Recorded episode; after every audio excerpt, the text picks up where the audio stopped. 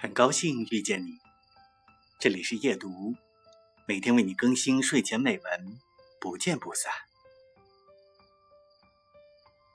清晨，于每个人而言，它都意味着重生，像一个出生的婴儿，想回到土壤，万物归零。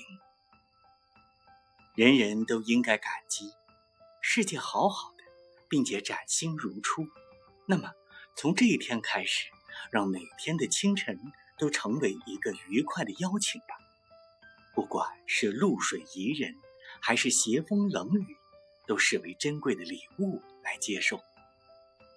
一如新春迎接甘露的植物，以启开礼物的心情开始一天，生也从容，绿也随意，只要心生欢喜。